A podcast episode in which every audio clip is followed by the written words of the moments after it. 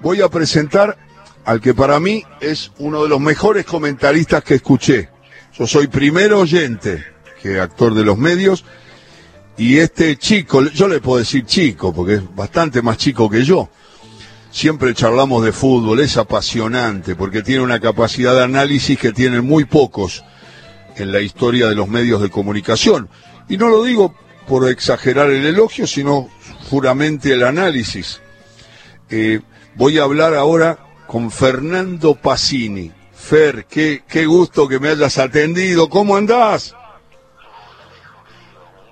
Tu programa, en, un programa que quiero mucho, primero como oyente y después por la, por la estima personal que te tengo. Así que gracias por la invitación. Bueno, este, siempre me gusta hablar de fútbol. Decime de qué lugar sos, porque sos de Pergamino, la zona de Pergamino, pero de una eh, de un poblado particular, ¿no? Sí, de Guerrico, que es un pequeño pueblo del partido de Pergamino. Viví ahí hasta los 17 años que me fui a Buenos Aires y después regresé de Buenos Aires a Guerrico y ahora estoy viviendo en Pergamino, en la ciudad. En la ciudad de Pergamino. ¿Tu papá está mejor porque tuvo algún tema de salud? Sí, lo operaron del corazón ahora en plena pandemia, pero salió todo muy bien y está, está bien, está en Guerrico, disfrutando de la tranquilidad del pueblo. Qué grande, qué grande. Le mando un abrazo grandote porque es una persona que siempre que eh, digo lo que pienso de vos como comentarista de fútbol, siempre agradece eso. Y, y la verdad que yo le digo que para mí es natural decirlo aún en, en, las bromas que nos hacemos con Fernando Pacini, que tiene una gran trayectoria y está en radios importantes y está siempre expresando algún recuerdo muy parecido a lo que hacemos nosotros los sábados, que tiene que ver con la revista El Gráfico y con eso que aparece evocando grandes equipos, extraordinarios futbolistas, que no, no, no se olvidan. Es verdad que no hay que quedarse solamente en el pasado, pero también entender lo que vendrá en el fútbol, lo que uno vive o lo que vos analizás, Fer, también parte de la referencia de los grandes futbolistas que vimos, yo vi un poquito más que vos, y que no vimos, que también recibimos todo ese caudal de la sabiduría que, que, que emanaba de aquellos jugadores que marcaron, hoy le hice un gran homenaje a la Bruna, como futbolista, porque el lunes se cumplen 102 años de su nacimiento, y es un estandarte del fútbol, como lo puede ser Ratín, como lo puede ser este, Lasati, como lo puede ser Hermindo Nega, como lo puede ser Federico Sacchi. Y si nombro, alguien me va a decir, eh, eh, empezó a nombrar jugadores, viste cómo son los hinchas, ¿no? Y no nombró a fulano de tal, usted porque es hincha de, siempre lo mismo. Bueno, pero le mando un abrazo a todos los futboleros y decime, Fer, Sí, vos sabés que cuando haces referencia a la historia, para mí es eh, clarísimo que, que, eso nos permite construir la identidad y el amor por el juego que tenemos los argentinos. Eh, yo te escuchaba nombrar los próceres de Estudiantes de La Plata hace un ratito y lo nombrabas a Juan Echecopar, a quien quise tantísimo y he compartido tantas charlas de fútbol. Y si no conocemos esa parte de la historia, hay algo que no termina de consolidarse. Y además los lo, converso a veces con eh, chicos jóvenes que estudian periodismo o que quieren ser entrenadores y demás, ahora tienen una herramienta fabulosa. Yo hubiese pagado lo que no tenía para cuando tenía 12, 13 años poder ver imágenes de La Bruna o de Ratín y no los podía ver. Tenía que ir a las revistas del gráfico, a la pluma de Ardizone, a, las crónicas de, de, de Panzeri, a Lera Borocotó y, y después imaginarme lo que suponía yo que podía haber sido ese jugador. Hoy pueden ver videos. Yo hace poquito, mira, miré una final de Real Madrid y Juventus porque quería ver cómo jugaba Sibori, a quien también le tenía mucho cariño. Y ahora lo puedo ver, puedo, ver esa final completa de Real, ver a Di Stefano y ver a Sibori en una final de una Copa de Campeones de Europa, es fabuloso. Estaba pensando justo cuando nombrabas jugadores, que es lo que nosotros hacemos ahora. Lo que pasa me pasa cuando hablo con Brindisi, con, los futbolistas que hago entrevistas largas, hoy con Filiol, eh, mm, he estado hablando con, bueno, te dije últimamente con Brindisi, con Gorosito, se habla poco del juego.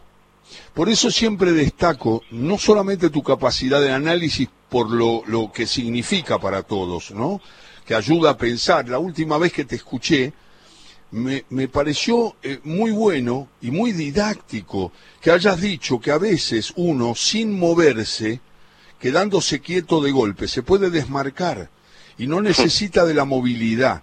Lo dijiste por la gata Fernández, en una jugada de ataque de estudiantes. Esas cosas de tu capacidad de análisis y de lo que ayuda un comentarista, porque yo me quedé pensando en lo que dijiste. Y me pareció muy bueno, porque yo nunca vinculé en el comentario, en el momento del, del partido, por eso te elogio, e, esa cosa de quedarse quieto también implica desmarcarse, porque desconcierta, porque es un movimiento, ese freno de canigia, cuando parecía que iba a arrancar y se quedaba y después hacía diagonal y liberaba espacios, esas cosas son muy útiles para ver, porque a veces en el apuro, en la emoción, en la transmisión, en el relator, que quiere decir todo lo que ve, y uno a veces se queda sin decirlo. Pero hablar de fútbol, de esa astucia de la gata Fernández, o de ese juego, de ese pase, o de esa manera de definir, se habla menos ahora. Sí, sí, se habla menos. Me parece que el, por lo menos el, periodismo deportivo, los medios audiovisuales han virado más hacia el entretenimiento que eh, no, digo que esté mal ni bien, digo, es una, descripción. Y, el fútbol es una invitación a, pensar en, en, los secretos del juego. ¿Qué sé yo? A mí, te digo, creo que me gusta más el fútbol que los medios, creo que me gusta más el fútbol que el periodismo de estos tiempos. Eh, y, hay un montón de ese tipo de, conceptos que acabas de describir, Alejo, eh, que, son antiintuitivos y que parecen un contrasentido y que son fabulosos en el fútbol, porque hay algo que no miden los GPS que tienen en la espalda los jugadores, ahora que llevan como esos corpiños con el GPS, y hay cosas que en el fútbol no se pueden mensurar como en otro deporte. Por ejemplo eso, que un jugador quedándose quieto sin recorrer a máxima velocidad 100 metros o 50 metros puede generar una situación de gol o que, o que puede acelerar un ataque con un freno. Eh, eh, cuando, cuando Riquelme o Juan Sebastián Verón eh, controlaban una pelota y dejaban pasar de largo la defensa que por un desplazamiento natural iba hacia un lugar, se hacían del espacio para después meter una pelota de gol. Y eso que parece un freno termina acelerando el ataque en el último tercio. todas esas cosas, todos esos secretitos del juego son de un sabor pa, qué sé yo, a mí, a mí me producen muchísimo placer. Tenés, eh, es Fernando Pacini, el gran comentarista que está charlando con nosotros, Fer, tenés este, los primeros recuerdos de, de, fútbol, tienen que ver con el lugar, con Guerrico, con el pueblo, con los amigos, y, y después, en la cancha o en, en, el periodismo de arranque, ¿tenés alguna imagen fuerte de algún jugador, de alguna jugada una cosa como inaugural en el recuerdo futbolero? Sí, sí, sí. los primeros recuerdos son, mi viejo era relator de fútbol en Pergamino, entonces casi que crecí en una cabina de transmisión porque iba todos los fines de semana desde los cuatro años a la cabina con mi viejo. Relataba fútbol y básquetbol, entonces desde muy chico asistí a la, magia de la preparación de una cabina de transmisión deportiva y consumiendo fútbol. Eh, la, primera imagen mm, muy fuerte es la del uruguayo Julio César Jiménez cuando llegó a jugar a Douglas de Pergamino seis meses y que venía de jugar en el fútbol europeo y vino a jugar un torneo regional a Douglas, no sé por qué razón cayó acá y me pareció una cosa extraordinaria, digamos, este, era un jugador que jugaba otra cosa. Y mm, la segunda es, no es una imagen, sino es un sonido. Como mi viejo relataba y le habían chiflado que había un relator bastante bueno en Uruguay que se llamaba Víctor Hugo Morales, nosotros en Guerrico teníamos una antena puesta a la antena del televisor y escuchábamos Radio Oriental. Y yo iba a jugar al fútbol con mis amigos y mis amigos decían, los hinchas de Boca, que sé yo, uno decía que era Perotti, Maradona, Brindisi, el de arriba decía que era Kempes o Luque, y yo decía que era Waldemar Victorino. De tanto escuchar a Víctor Hugo en Radio Oriental, me parecía que Waldemar Victorino para mí iba a ser, eh, que, para mí era Bambaste, para mí era el mejor jugador del mundo. Entonces tenía, no es una imagen, es un sonido. Y yo creo que la radio también, aunque vos sos un hombre joven, eh, también marcó la vida de todos los que amamos el fútbol, porque sin el relato radial, sin las emociones que traían la radio, no sé si nos hubiéramos formado así. Porque probablemente. Yo soy más de la radio que de la tele. Por lo menos la, la generación, eh, yo creo que hay muchos parecidos entre tu generación y la mía, aunque no hay muchos años de diferencia que entre la generación de los que tenemos cuarenta y pico y los chicos de ahora con, con atravesados por las innovaciones tecnológicas. Yo te llevo 20 más o menos. ¿Qué edad tenés vos? 46. Claro, y yo tengo 65. Ahora cumplo 66. Son 20 años. Macaya me lleva 20 a mí. Bueno, pero mira, yo creo, Alejo, que hay eh, más cosas compartidas entre la generación de Enrique, la tuya y la mía, que entre la mía y la de los chicos que hoy tienen 20 años. Ah, puede, ser. Eh, ha, sido tan rápida la evolución de los últimos años que hay muchísimos cambios. Y, coincido con vos, creo que las, las imágenes que construíamos en la imaginación a partir de las palabras y de la musicalidad de las palabras y los tonos de los relatores de las transmisiones deportivas, entre eso y la revista El Gráfico cuando llegaba el martes, más o menos armábamos una historia que creíamos y dábamos por cierta. Es verdad, es verdad. Es Fernando Pacini, comentarista que está charlando con nosotros, Fer se especializa en analizar muchas cosas del juego y por eso le pregunto. Y además, eh, en la última broma, en la última entrevista que le hice larga y, compartiendo muchas cosas de fútbol y de la vida, eh, Fernando me dice, yo sé que Fernando es director técnico, se recibió y yo también. Y entonces hicimos una broma porque yo eh, reparo mucho más en el análisis en lo que implica la defensa también. Y Fernando es un hombre que eh, procura siempre el ataque, una especie de, de Bielsa hasta exagerado, diría. Este, y entonces terminamos la broma porque yo le dije a él, ¿cuándo vamos a dirigir? Yo parecía más defensivo de lo que soy y, y, Fernando más ofensivo de lo que es en realidad, porque también todos tenemos sentido de equilibrio en el fútbol, que ahí no se puede salir de eso porque si no, este, jugás en un hilo que se va desgastando. Entonces Fernando hizo la broma, dijo, yo le dije, entonces te invito algún día a hacer una dupla técnica. Y como se habían extremado las, la, la discusión, me dijo, qué curioso va a ser si dirigimos juntos, porque va a ser como si dirigieran el mismo equipo Trapatón y Carrasco, el técnico italiano Obearzot, ¿no? Es decir, los técnicos que priorizan el hecho de protegerse y Carrasco que iba, creo que más, más al ataque que Bielsa, que es difícil, ¿no?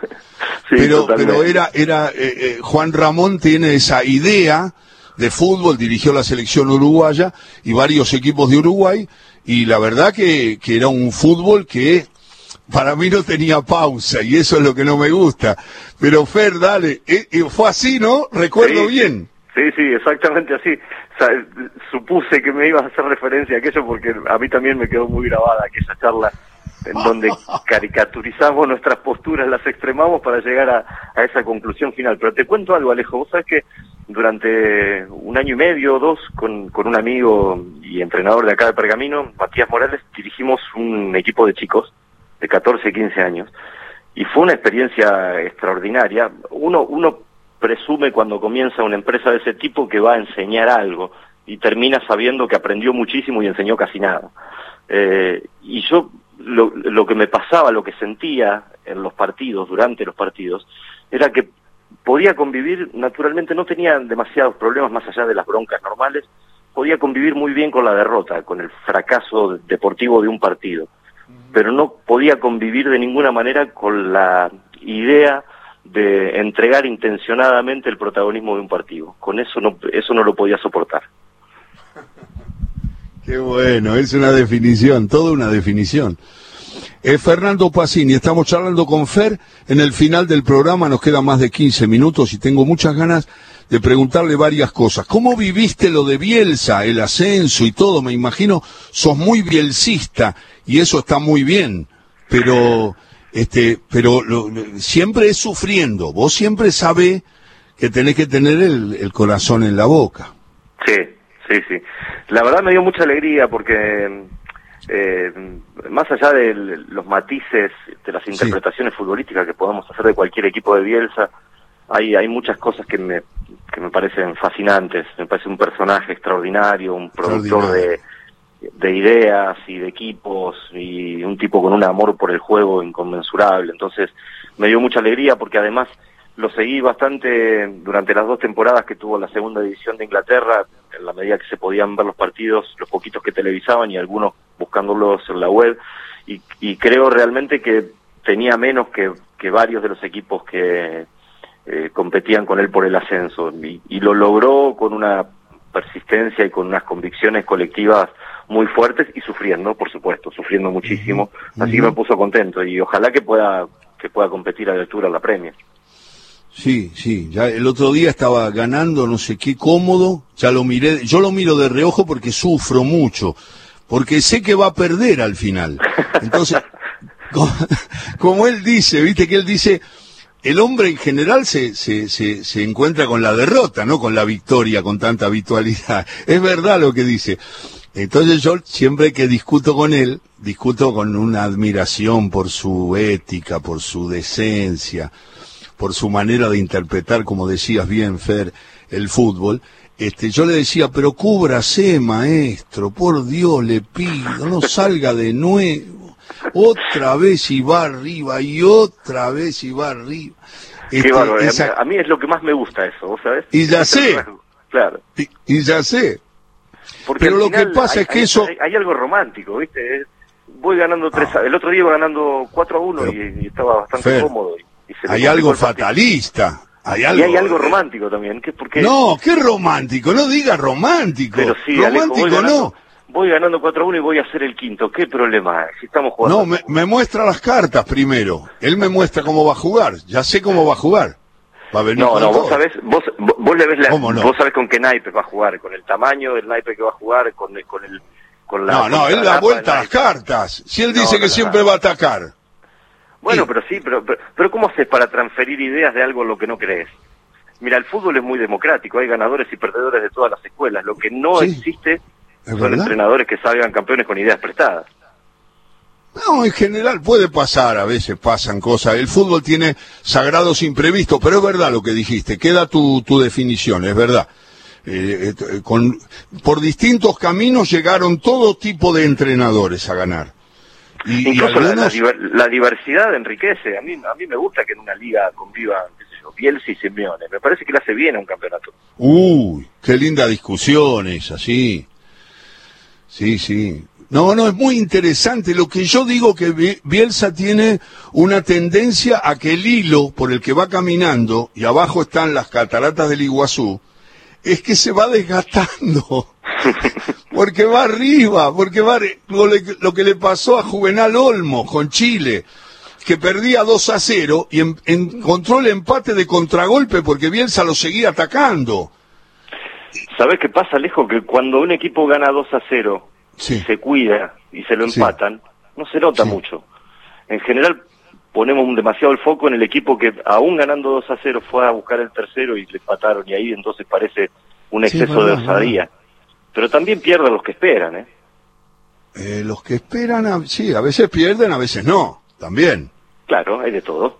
Hay de todo, el contraataque, jugar al contraataque. Lo que pasó con Brasil alguna vez que yo le reprochaba a Bielsa, que era que le salió mucho, le puso en la espalda a Alex, entre espaldas de entre Simeone y Almeida, y le ganó el partido porque él iba arriba. Los goles de Vampeta, vos te acordás, un partido Sí, con sí, Brasil. 3 a 0.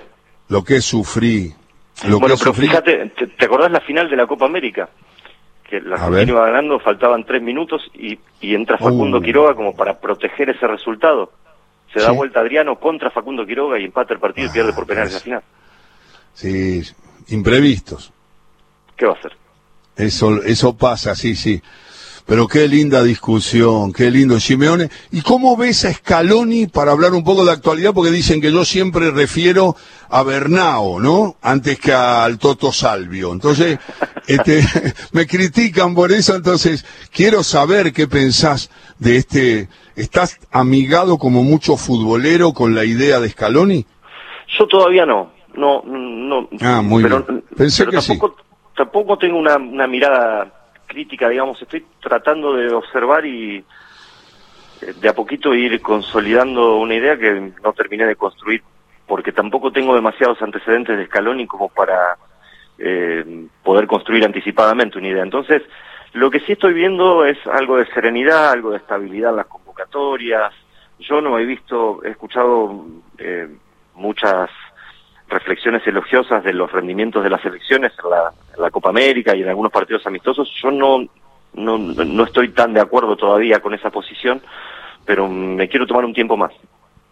Ah, mira, muy bien. Y bueno, es una conducta siempre reflexiva tuya y es lo que nos ayuda también a pensar y a, y acumular conocimiento en eso que hablaba Fernando Pacini, que está charlando con nosotros, que está lejos todavía de los 50 años y que se permite esa reflexión, esa pausa para decir, mira, se están armando los, los porque si no acá, en la locura del gana-pierde, eh, nos pasa lo que nos pasó en la eliminatoria anterior. Para mí fui muy duro, para mí Argentina no debió ir al Mundial. Sí, sí, Llegó al último partido con Ecuador con 17 goles, 17 partidos, 15 goles, los mejores jugadores del mundo, eso no está en ningún lado. Dos años y medio todos contra todo, el equipo estaba sexto cuando jugó con Ecuador eliminada y suplente.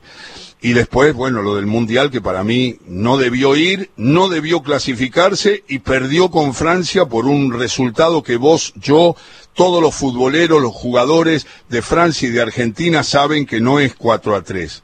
La diferencia entre Francia y Argentina fue 4 a 1. Totalmente, totalmente de acuerdo en, en, en, todo lo que describiste desde el ciclo de las eliminatorias hasta el último partido claro. con Francia. Bueno, fíjate, claro. el fútbol es tan increíble que eh, a, aún habiendo una diferencia de tres o cuatro goles entre Francia y la Argentina, si el partido duraba cinco minutos más, no tengo dudas que la Argentina lo empataba. Porque Fer, te juega... digo, yo doy como siempre un ejemplo contradiciendo una idea mía, que lo que pudo pasar no existe, claro. existe lo que pasó. Pero yo digo, ante el gol de Mercado, el 2 a 1, arriba Argentina, tira Messi, la desvía Mercado, gol de Argentina 2 a 1. Era insólito que estuviera ganando. Uh -huh. Era muy superior ya a Francia. Pero yo convoco a los futboleros a esta reflexión en el partido del Mundial. Corner para Argentina. Lo tira un jugador, eh, Di María. Cabecea Otamendi en el área de Francia y mete el cabezazo. Podía pasar perfectamente. Uh -huh. Gol de Argentina, 3 a 1.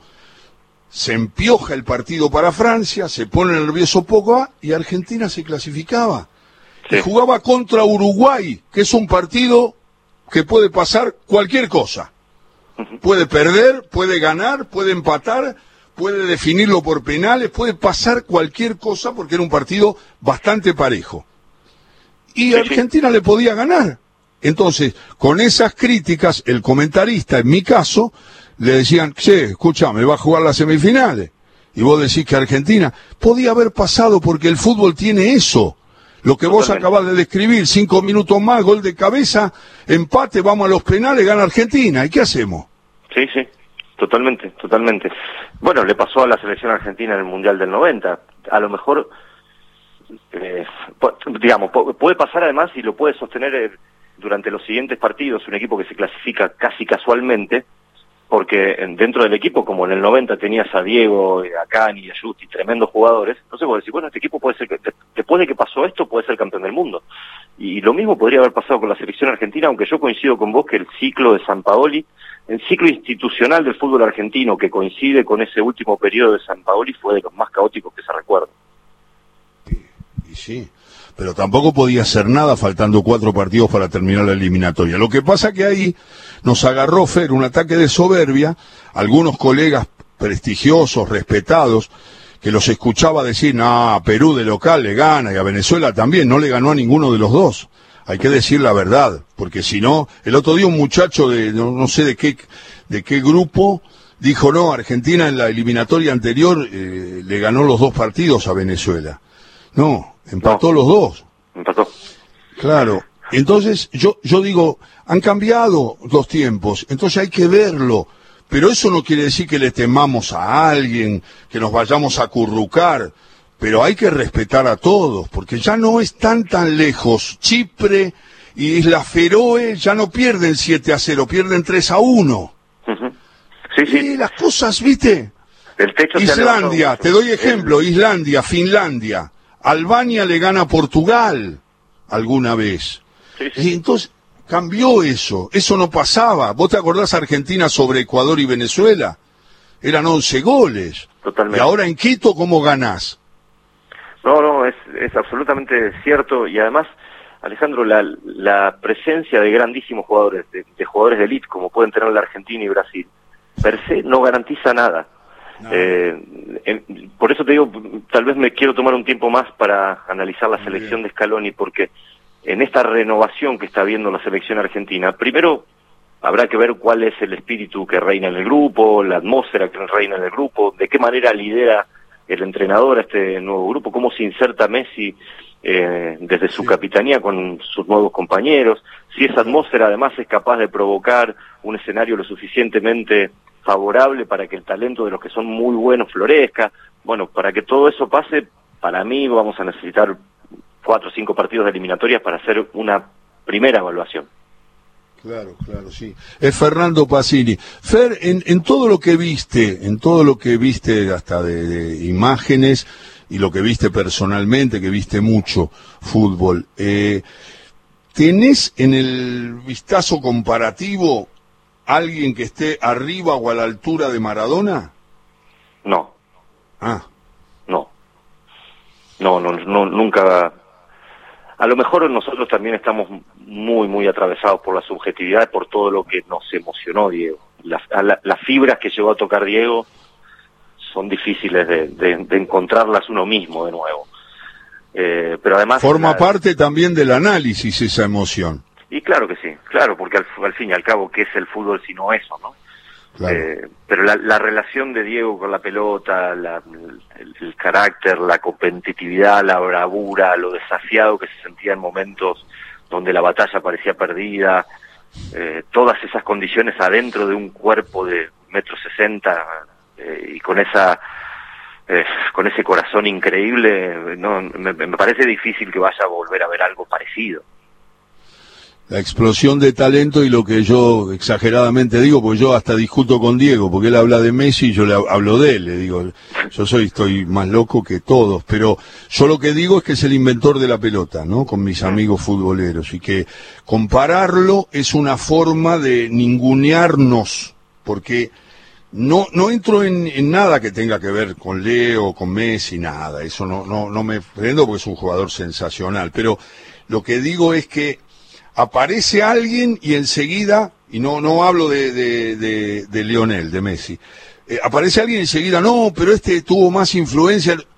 Y yo siento que nadie tuvo ni tendrá más influencia que él. No, yo, yo comparto, comparto, comparto esa visión y, y se, no, hay nada para decir de los de los otros grandísimos jugadores, qué sé yo, ¿quién va, quién va a negar la, la grandeza de Messi, un jugador de época, historia? Oh. Tiene nada que ver, eh, y, la, y las estadísticas son una planadora y es muy difícil mantenerse tantos años en ese nivel. Después está lo que uno, porque el fútbol también es una cuestión de sensibilidad, lejos, y qué nos pasa ante determinadas cosas, y el, grado de emociones, los decibeles a los que nos emocionó Diego. Y además, yo insisto, eh, creo que el, la relación de Diego con la pelota es única. No, yo no vi una cosa igual. He visto hacer eh, cosas a Diego que me parecen imposibles que se puedan hacer, pero me parecen un desafío a la física. Y sí. Eh, es Fernando Pacini. Fer, la última es, en ese cuadro de honor que están, digamos, debajo de Diego, Bocini y Alonso, ¿no? En ese, en ese grupo de jugadores extraordinarios que vos viste algunos, menos que, que nosotros, pero viste muchos de, de una época que también hay jugadores destacados que están ahí. A Riquelme, ¿lo pones en el mismo plano de ellos? Y los hinchas de Boca me van a matar, pero... Eh... ¿Lo pones un escalón abajo? No, yo lo pongo en el lugar ¿eh? de, de, Alonso. Sí, sí. Eh, bueno, pues, yo creo que cualquier hincha de Boca lo pondría eh, en ese en ese lugar, sin, dudas. Pero yo no soy hincha de Boca. No, no, hay muchas, muchas hinchas del fútbol. Escúchame, Riquelme es una, una expresión de, una época del fútbol argentino. Además, con eh, algunos eh, destellos de un fútbol que parecía que se moría y que él los venía a rescatar. Entonces, eh, y además un tipo con una personalidad tremenda y yo no tengo nada para decir de Riquelme, pero no, sé si lo probablemente esté en, el lugar de Bochini. Ahora, a mí jugadores que, que he visto y, me llenaron, me sorprendieron por su sabiduría o por sus cualidades técnicas que he visto in situ, hay dos especialmente que me llamaron la atención fuera de Diego, ¿no? A ver. Uno es la bruja Sebastián Verón, que yo era cronista de Boca y cuando lo veía entrenar no lo podía creer, Alejandro, lo, Sí. lo que jugaba y lo, lo que hacía con Sí, sí. el golpeo de la pelota sobre todo. Y el otro es el Beto Márcico. El Beto Ah, Márcico me parecía un sabio. Uh, el otro día lo entrevistamos y también, no, te quiero, quiero confesarle a la gente, porque ya viene la clave y termina nuestro programa, todo con afecto y con Fernando Pacini charlando, que yo aclaré que no era hincha de boca y lo ponía Riquelme, y me escribe un amigo del Alba y me pone, no hacía falta que aclararas que no sos hincha de boca. Ese es el futbolero, ¿no? Claro. Claro, dice, no, no, ¿para qué dijiste eso? Ya sabemos. Que de boca no sos. Hincha de boca no sos, porque todo, todo futbolero tiene la impresión que cuando nosotros decimos algo que tiene que ver con un elogio al- a un rival, ya enseguida este, odiamos a Boca o no queremos a River o odiamos a Racing o a Independiente o a San Lorenzo o a Huracán o a Vélez. Esas cosas que tienen los hinchas, que nos aguantan bien todavía. Fer, a vos porque sos muy talentoso y a mí porque ya dicen, a este viejo ya debe faltar poco para que se retire. No, Alejo, por favor, por favor. Todavía vamos a comentar algunos partidos, querido. Se me terminó el programa, Fer. Saludos a la familia. Bueno, Alejo, gracias, gracias. Muchísimas gracias por el, por el llamado y, y me, me dio mucho gusto hablar con vos y darte un abrazo muy grande a la distancia, como te estoy dando. Fue un placer tenerte y todos los futboleros coinciden en que es un placer escucharte. Hasta siempre y un gran abrazo. Chao, Alejo, un abrazo grande.